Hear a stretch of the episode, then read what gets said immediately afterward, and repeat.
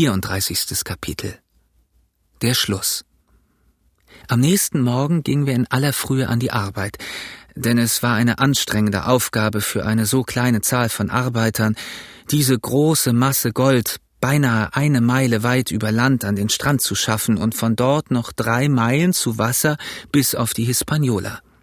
Um die drei Meuterer, die sich noch auf der Insel herumtrieben, kümmerten wir uns nicht weiter. Eine einzige Schildwache auf der Staffel des Berges genügte, um uns gegen einen plötzlichen Überfall zu sichern. Außerdem waren wir der Meinung, sie hätten vom Fechten mehr als genug bekommen. So ging es also mit der Arbeit schnell voran. Gray und Ben Gunn kamen und gingen mit dem Boot, während die übrigen in den Zwischenpausen den Schatz am Strande aufstapelten. Zwei von den Goldbarren, in ein Tau eingeschlungen, waren eine gute Traglast für einen Erwachsenen, eine Last, mit der er gerne langsam ging. Da ich beim Tragen nicht viel helfen konnte, wurde ich den ganzen Tag in der Höhle beschäftigt, indem ich das gemünzte Geld in Zwiebackbeutel verpackte. Es war eine merkwürdige Sammlung, die an Verschiedenheit der Münzen Billy Burns Schatz glich. Aber sie war sehr viel größer und noch abwechslungsreicher, so dass ich glaube, ich hatte in meinem Leben noch nie so viel Vergnügen gehabt wie bei dem Aussuchen der einzelnen Stücke englische, französische, spanische, portugiesische Goldmünzen mit den Bildnissen der Könige George und Louis, Dublonen und Doppelguineas und Zechinen mit den Köpfen aller europäischen Könige, die in den letzten hundert Jahren geherrscht hatten.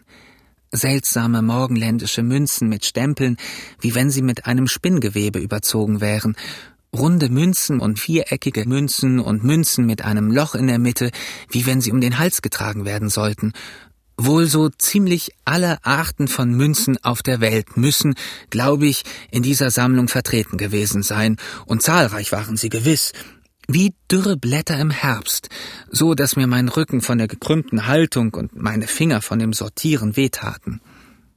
Tag auf Tag ging diese Arbeit fort.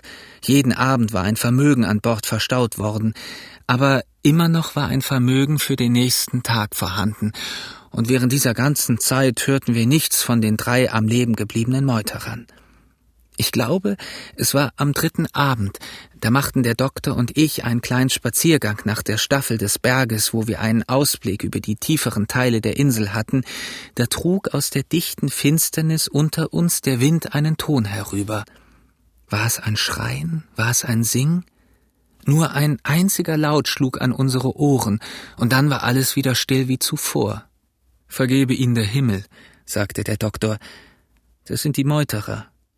Alle betrunken, Herr, sagte Silvers Stimme hinter uns. Ich habe zu erwähnen vergessen, dass Silver vollständig frei herumging. Obgleich er täglich zurückgewiesen wurde, schien er sich doch wieder als einen gern gesehenen Freund und Diener zu betrachten. Es war wirklich bemerkenswert, mit welcher guten Art er diese Zurückweisungen hinzunehmen wusste und mit welcher unermüdlichen Höflichkeit er immer wieder versuchte, sich allen angenehm zu machen.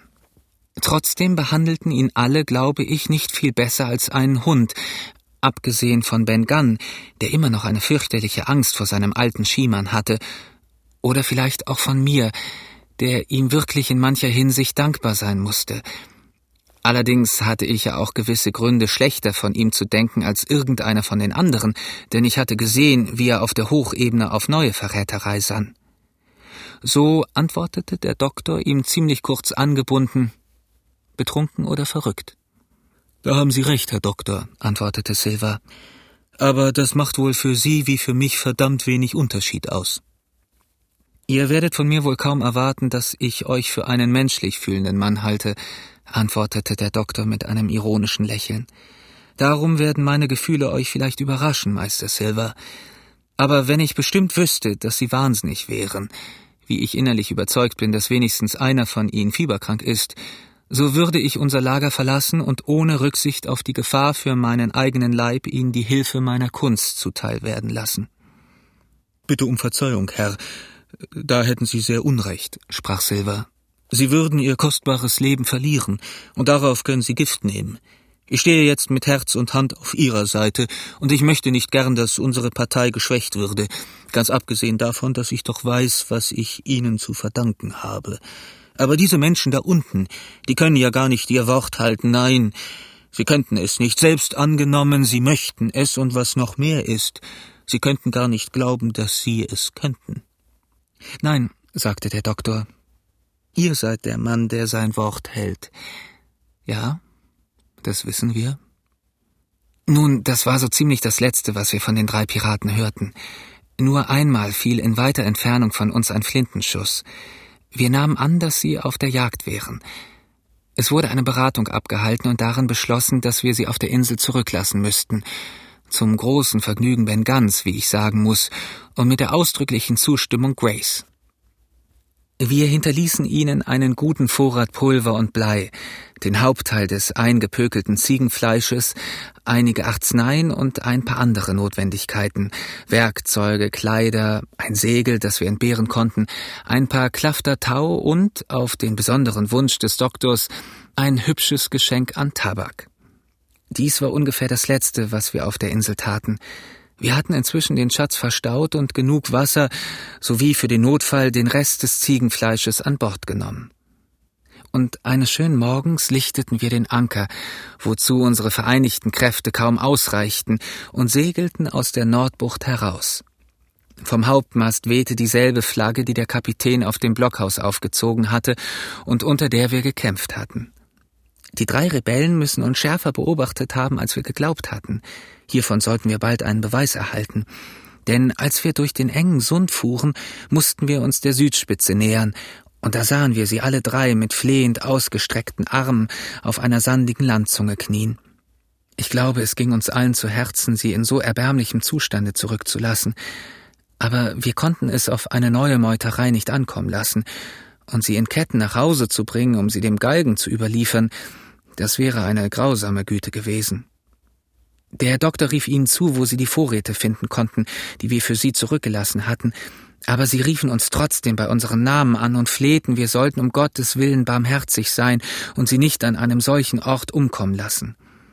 Als sie sahen, dass das Schiff weitersegelte und bald außer Rufweite kommen musste, sprang einer von ihnen, ich weiß nicht wer es war, mit einem heiseren Ausruf auf, legte die Muskete an und feuerte. Die Kugel pfiff über Silvers Kopf hinweg und machte ein Loch in das Hauptsegel.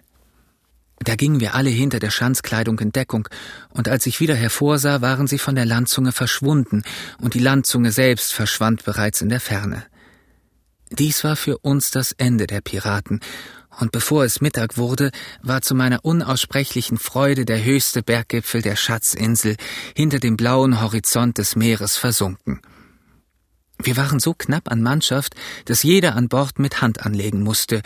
Nur der Kapitän lag auf einer Matratze im Stern und gab seine Befehle aus, denn obgleich er sich schon sehr erholt hatte, bedurfte er doch noch der Ruhe. Wir segelten nach dem nächsten Hafen von Spanisch-Amerika, denn wir konnten es nicht wagen, ohne frische Mannschaft nach der Heimat zu fahren. Widrige Winde und ein paar Stürme ermüdeten uns so, dass wir ganz erschöpft waren, als wir den Hafen erreichten. Die Sonne ging gerade unter, als wir in einem wunderschönen, von Bergen umschlossenen Golf unseren Anker auswarfen. Wir waren sofort von Hafenbooten voll von Negern umringt, mexikanischen Indianern und Mulatten, die Obst und Gemüse zum Verkauf brachten und uns anboten, für kleine Geldstücke zu tauchen.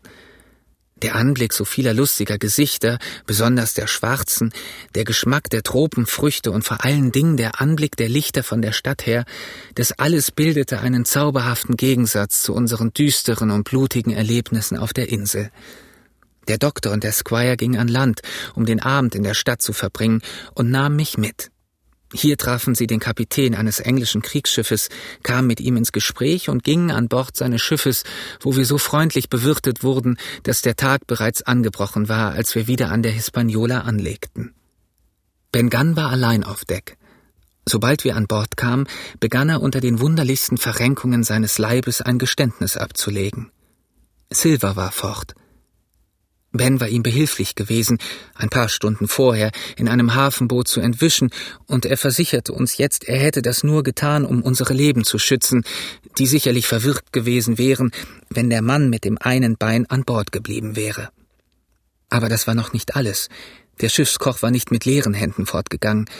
Er hatte, ohne dass jemand es gemerkt hatte, eine Planke durchgesägt und einen von den Geldsäcken an sich genommen, um ein bisschen Reisegeld zu haben.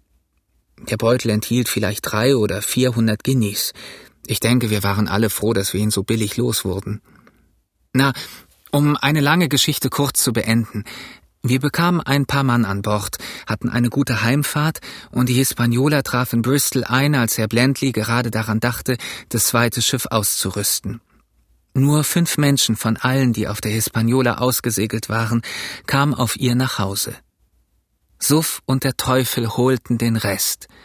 Das konnte man wohl sagen.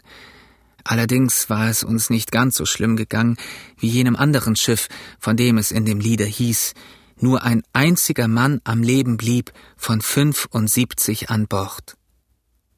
Jeder bekam einen reichlichen Anteil von dem Schatz und wandte ihn weise oder töricht an, je nach seiner Veranlagung. Kapitän Smollett hat sich jetzt vom Seeleben zurückgezogen. Gray legte nicht nur sein Geld auf die Kante, sondern er fing an, eifrig seinen Beruf zu studieren, da in ihm plötzlich der Wunsch erwachte, es weiterzubringen. Er ist jetzt Steuermann und Mitbesitzer eines schönen Vollschiffs. Außerdem ist er verheiratet und Familienvater. Ben Gunn bekam tausend Pfund, die er in drei Wochen vergeudete oder verlor, oder genauer gesagt in neunzehn Tagen, denn am zwanzigsten war er wieder da und bettelte uns an. Da bekam er einen Posten als Parktorwächter, genau so, wie er auf der Insel es vorausgesehen hatte. Er ist noch am Leben, ein großer Liebling aller Kinder, obgleich sie sich manchmal über ihn lustig machen, und ein hervorragender Kirchensänger an allen Sonn- und Feiertagen. Von Silver haben wir nichts mehr gehört. Der gefährliche Seemann mit dem einen Bein ist spurlos aus meinem Leben verschwunden, aber ich vermute, dass er seine alte Negerin wieder getroffen hat. Vielleicht lebt er noch ganz behaglich mit ihr und seinem Papagei Captain Flint zusammen. Man muss es wohl hoffen, denn seine Aussichten auf Behaglichkeit in einer anderen Welt sind sehr gering. Die Silberbarren und die Waffen liegen, so viel ich weiß, noch an derselben Stelle, wo Flint sie vergraben hatte, und sicherlich sollen sie meinetwegen dort liegen bleiben. Ochsen und Wagenseil könnten mich nicht mehr auf diese verfluchte Insel bringen, und meine schlimmsten Träume sind es, wenn ich die Brandung am Strande der Schatzinsel donnern höre oder wenn ich im Bett auffahre und Captain Flints gellende Stimme mir noch in den Ohren klingt. Piasta! Piasta!